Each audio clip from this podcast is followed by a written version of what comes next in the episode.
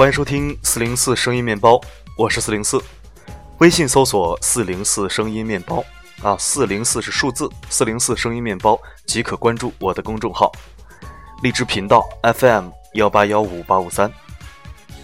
今天呢，我们做这一期节目，呃，不算是脱口秀，也不是读情感文章，我们来说一部电影。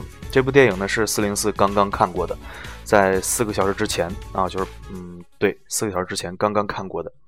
它的名字呢叫做《盗墓笔记》，是一个热片儿啊，热片儿。这个今这两天刚开始公映，然后我就去电影院看了一下。为什么我要提这个电影呢？我从来不评价电影，然后我也看一些国内国产电影啊，包括韩国电影、美国电影啊，看这些比较多一些。咱先不说美韩电影说多好多好是吧？这个好和不好呢？呃，这个手机前的听众朋友们，你们自己自有这个论断啊。我们先说这个《盗墓笔记》这部大片儿。嗯，整体我总结这个片子的话，就是槽点多到爆啊，槽点太多了，然后天雷滚滚。我总结它的这个片子的性质。叫做爱国逗逼、现实浪漫、无厘头、扯犊子、耽美动作、魔幻现实主义叫语片儿，够长是吧？这么多词儿。整体的话，我们先说一下这个电影大部，就是这个呃大体是特效是真不错啊。这在电影院一看，戴上眼镜啊，看起来就就像发生在眼前一样啊，看得我瑟瑟发抖的。特效没得说，要夸一定要竖大拇指。不知道是国内团队做的还是国内团呃国外团队做的，然后音效也确实非常震撼，啊一会儿一惊一乍的，一会儿吓你一下，一会儿吓你一下，确实有感觉，就是那种啊我跟你讲鬼故事啊，讲讲着突然那么 一声啊，给吓一跳。嗯，鹿晗这个小鲜肉啊，确实足够帅，确实很帅，怎么看都帅。我一个男人来讲的话，我都挑不出毛病来，确实很帅，也怪不得那么多姑娘喜欢他，对吧？然后这个井柏然呢也非常酷，武功非常高，个子也高，身材也好，小肌肉块是吧？在里边一直保持着一个非常冷峻的状态，啊，看人恶狠狠的，可能是人家那个角色需要嘛，演的也非常不错啊。咱们实话来讲，然后鹿晗这个小帅哥呢，就是在里边活蹦乱跳的，小孩嘛，他在在里面演年轻人。呃，外国演员们有参与。确实很有范儿啊！说话一嘴的这个美国腔的英语非常好。然后里面的这个女雇佣、女的雇佣兵的队长是中国人，一会儿中国话一会儿外国话的，非常的飒。东东北话叫飒，这个我总听东北那个乔杉总说是吧？飒。嗯，他有一点这个古墓丽影的范儿。里面的蛇母啊，也确实很性感，身材啊，包括他的穿着啊，各方面吧。这个画面啊，画面整体的话，整个电影画面也是非常的华丽有质感。如果这个片子呢不带着脑袋去看的话，只带着眼睛和耳朵，啊，隐约中确实这不比美国大片差，真的，这种感觉的音效、音乐这搭配起来，这呃是像什么什么泰坦尼克号、什么啊阿凡达呀，这个都都差不多啊，非常棒，尤其在电影院里边。然后我们废话不多说，我们现在就是去解释一下我说的这个爱国逗逼、现实浪漫、无厘头、扯犊子啊，这个。耽美动作、魔幻现实主义教育片是怎么来的？首先，这个片呢，我就想起哪儿说哪儿。刚开篇就是在西藏那边啊，有一群外国人，看起来像德国人，因为他那个军军装特别像纳粹，在在藏在这个藏区啊，在闹事儿，或者说在这个欺负老百姓。然后里面有一个人，有一个这个有井柏然嘛，就突然爆发了，像这个。超级赛亚人一样，突然性一下就放大招了，身上出了一个麒麟啊！我我不剧透太多东西啊，就但是毕竟是影评，一开始感觉非常的不错。他拿拿一会儿拿刀，一会儿拿拿石头的是吧？一会儿拿飞刀啊，把外国人杀的这个头破血流、屁滚尿流的、落花流水的，啊，感觉真是不错颇有一点这爱国情操在里边。然后这个画面呢，嗯，这个时候的井柏然是这个状态，然后就是。往后一切换啊，当然画面直接切换出一个新生儿的诞生。这个新生儿呢，就是鹿晗小时候，啊，小白孩儿。那村里边人都说，哎，你看我们村终于出了个干净孩子了，是吧？出来时候就大胖小子，哎，身上也没有什么小孩的模样。这东西咱不是鸡蛋鸡蛋里挑骨头啊。我看过很多这个韩国、美国片的，小孩就是小孩，刚出生就刚出生，别整那两三岁孩子往那一抱，那么老大一块完，你说刚出生的孩子，是不是？起个名字叫吴邪啊，天真无邪嘛，吴邪。家里边呢是这个盗墓世家，号称是九门啊。这个上三门是上三门是什么来着？我想不起来了。然后中三门是这个盗墓的，下三门是呃经商的，就是他比比较轻视这个商业哈。那个时候给人感觉这个画面感是民国时候啊，特别非常民国。然后。就说这个家族啊，经常啊每个月死去一个人，因为他是盗墓家族。然后这个一个葬礼上摆一个棺材，一家家族一大片坐在底下听歌。台上呢是一个民国民国风格的女子，弹着琵琶，那应该是琵琶。我文化部，我我我这个文化部在音乐乐器那儿弹着琵琶，唱着小歌曲，看起来感觉这个这个女人真美啊，歌曲也非常好听，非常的民国范儿。然后一晃眼说十六年后。哎那个时候，他切换到这个镜头的时候，就这个井柏然，这个吴邪啊，就已经是个小孩了，穿着个小西服啊，到处跑来跑去的，看起来应该是十岁左右，或者是十一二岁。然后突然说，啊，十六年以后怎样怎样？十六年后，我这么一想的话，也快三十了哈，或者说二二七八了吧得，对不对？那十年十六年以后，就之前是民国的风格，我突然就开着这个这车，那个牧马人的汽车，拿着手机。啊，成现代了，突然就我不知道十六年之后这这到底是，按理说拿拿安卓手机，那安卓手机还是乐视的，那乐视 TV 可能是有赞助吧，是吧？这哪跟哪儿啊？这这，嗯，那会儿到你说你你要民国，它也不是民国呀；你说文革，它也不是文革。它改革开放吗？它又不太像。改革开放，你请一个民国女子穿个旗袍在那儿又弹又踢又唱的，我搞不清楚，可能人家这个家族的这个。风格或者人家族的习惯，对吧？我们不去评价人家。然后前面剧情就是记住这些，就是我时代感很混乱啊。当然，穿着这个建筑啊，可能这个片儿可能可能拍就这个可能不是在中国，或者说它这个里面的一个剧情一个设置，可能就一个魔幻一个新的一个时代模拟出来那么一个社会，或者模拟出来那么一个国家，应该是啊。我没看出什么，当然里头总出现京东啊、乐视啊。呃，海之盐呐，这些广告隐隐约约的在里边啊，搞不清楚。我们姑且认为它是一个玄幻片儿。那么我们说爱国，刚才提到了一点啊，打外国人。后来的爱国呢，又出现一个什么情况呢？就是后来这个呃，这个这个应该是德国人还是英国人，我考不清楚，说的全是英语，反正是应该是当年的那个被打的那些那些外国兵，可能变老了，这十六年以后变成一个老头了。那时候还是。强壮的士兵，年轻人，突然十六年以后变成老头了，就，那个我倒是相信，就是那个可能是一九四几年、三几年，然后侵略西藏了，然后呢，他过了好几十年之后，他变成老头了，往那一坐，那就像一个国王似的，往那一坐，屋里面全是高科技，投影啊，这这哎呀苹果系统各方面的啊，全是一一色的科幻，跟外星人似的，就这种的。咱们这过了十六年，从民国一下变到了现在，变到了安卓手机。这个咱不不再说了，然后爱国片里面这个外国人嘛啊，发现中国这个东西，什么啊蛇母啊里头有个什么开关啊，这个墓里头有好东西，嗯，我到最后也不知道他是想利用这个蛇母去统治世界呢，去把地球轰炸掉呢，还是为了里边的这个黄金。嗯，这片子里边各种机关，一特效啊，这个这个画面太帅了。我说到现在我都懵了，你知道吧？然后爱国主义在里面经常体现啊，中国人跟外国人俩人又打起来了。结果这个片子啊，打了半天，双方这个伤亡都极少，就一会儿从上面掉下来了，就那二十层楼掉下来，也没掉海绵上，这石头块子砸身上，就是没有死的，还能站起来，还能跑，还能跳，啊。然后这这中国人比外国人强嘛？啊，外国人又到我们这儿抢东西来了，对吧？各种爱国主义在里边。然后后来两两国因为什么又合作了？面对这个恶魔啊，蛇母，我们合作了。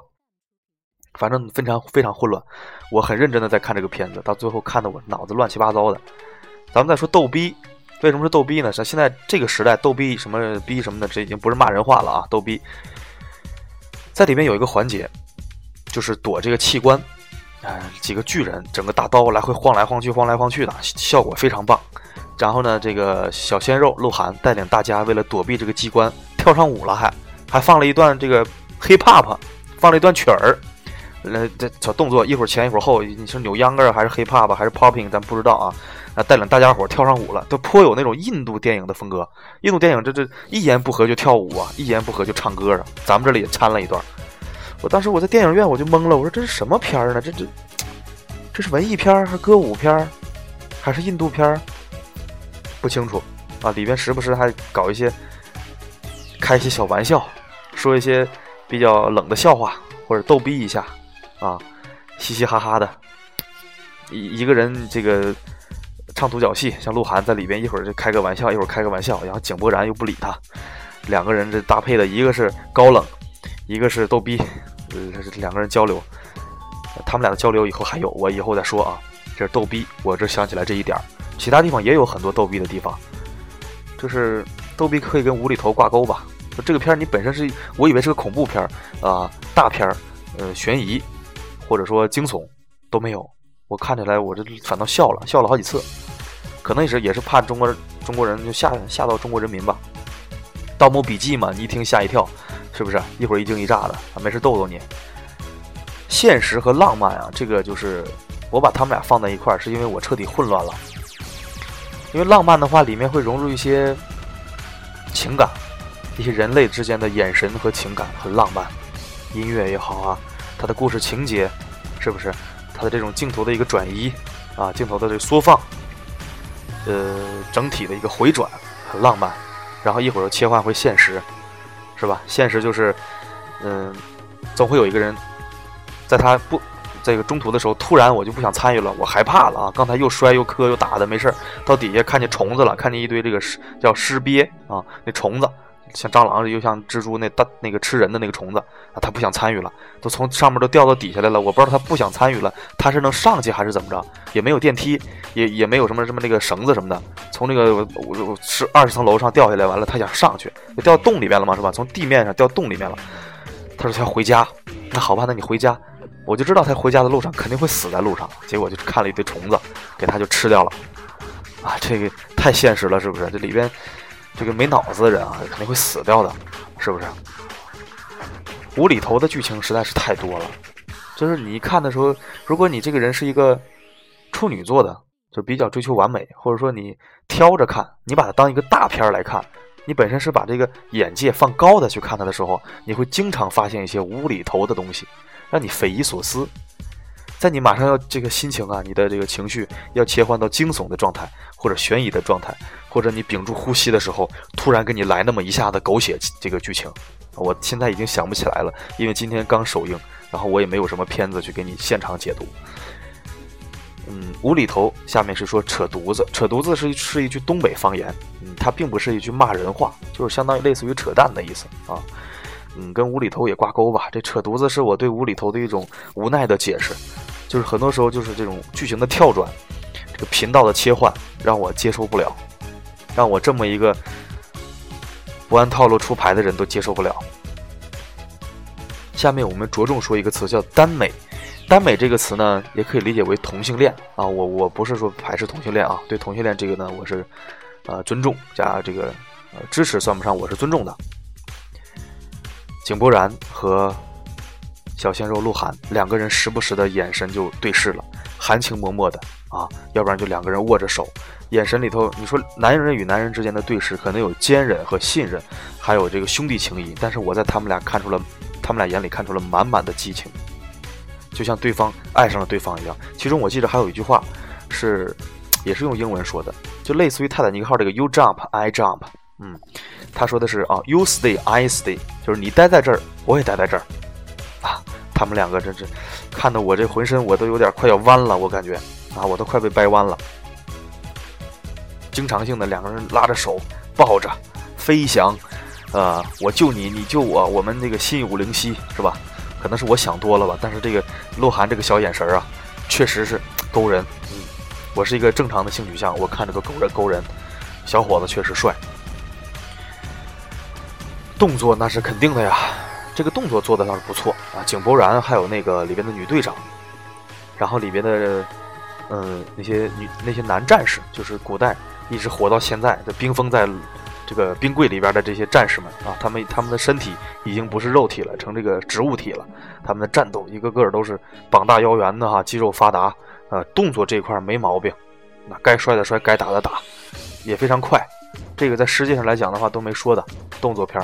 魔幻是肯定的嘛，一会儿现代，现代的话，然后找了个西域，找了个山，这个山呢，就就突然就掉洞里边了，洞里边又有一个洞天，或者说可能是我看我没看明白，是不是后来这个风起云涌啊，啊乌云密布啊，天上太阳跟九大星系又连一起了，又这这连电了是吧？底下又噼里啪啦的打闪，打闪电，这个效果非常不错啊，魔幻现实主义教育片儿。教育片是什么呢？就是两拨人，外国人和中国人，就中国这个盗墓团队和外国的这个过来的，这也是类似于盗墓团队或者来夺宝的两个人。一开始是枪战，啪啪啪啪就是打，完了谁也不死人是吧？一没有中枪的，就对着就哭，就那么打，隔着石头那个石碑啊、石框子、石柱子就那么打，两波子弹噼里啪啦往满地掉，一个没有死的是吧？不知道两波打什么呢？嗯，中国团队呢，经过千难万险，到了这个。下一关，又下一关，又下一关，然后这个外国人也不知道从哪追过来的。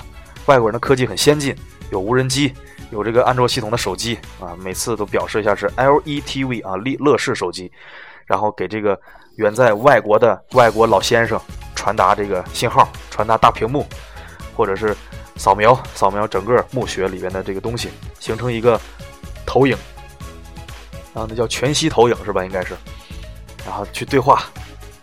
特效玩的绝对溜，旁边站着一堆白大褂，那噼里啪啦噼里啪啦在那打这个键盘，是吧？嗯，你看就好像在外星，好像遥控地球似的那种感觉。教育片是什么？后来呢，两波呢联手了，啊，一直很很坚韧。外国人对着我们说 “hello”，然后我们这边说“你好”。嗯，还有些呃槽点呢，比如说这个女女队长旁边带了一个小翻译，这个翻译呢是满嘴的北京味儿的中国人，啊，这个女队长呢也是中国人。很性感，旁边跟着一堆，我只能说是外国雇佣兵吧。我就是蓝眼睛、白皮肤、大鼻子，我不知道是哪儿的人啊，都是他的全团队。嗯，这个女人会中文又会说英文，旁边带个翻译，我不知道他是这个翻译是翻译什么的。然后呢，这个鹿晗一开始啊，听是听不懂井柏然和那个女队长的对话的，他们俩英语噼里啪啦噼里啪啦，但也不知道这个井柏然这个西藏的。啊，大帅哥，嗯，那个酷哥，他是怎么会的英语？可能人家这十六年学的呗，是不是？鹿晗一开始说：“你们在说什么？我听不懂啊。”然后最后鹿晗开始用英语跟他们对话啊，“You stay, I stay, I know。”啊，嗯，这我我我 fighting 是吧？各种这英语就出来了，就很有范儿嘛。时不时在里边就要耍一个帅，就必然的得耍一个帅。这个帅其实根本就没有什么意义。大片可以耍帅。但是要耍对了地方，我觉得啊，可能我事儿太多了。咱们对导演是致敬的，对剧组也致敬，因为人家也不知道我是干我是个谁，是吧？人也不会听到我这个影评。我应该算是最先、最早去评这个片子的人吧。关于太多的槽点啊，呃，我这刚看我也想不起来，反正就大家自己去领会，自己去看一次吧。呃，我说到这儿了，刚才我忘提醒了。其实还是建议呢，先看。如果说不喜欢被剧透的人，或者说呃不看不爽的人，建议先看，没几十块钱的事儿。看完之后呢，你再听我这个，你会产生共鸣。那如果说你不准备看了，你打算手贱耳朵贱听我这个东西，我也没办法。嗯，不是我拦着，不是我拽着你的，对吧？这里边的时代感我搞不清楚，然后这个这个科技，我不知道是到底是现代还是民国，反正一会儿这这街上这个啊，然后这个地下也没有什么下水管道什么的，全是木，全是木，机关也比较帅气。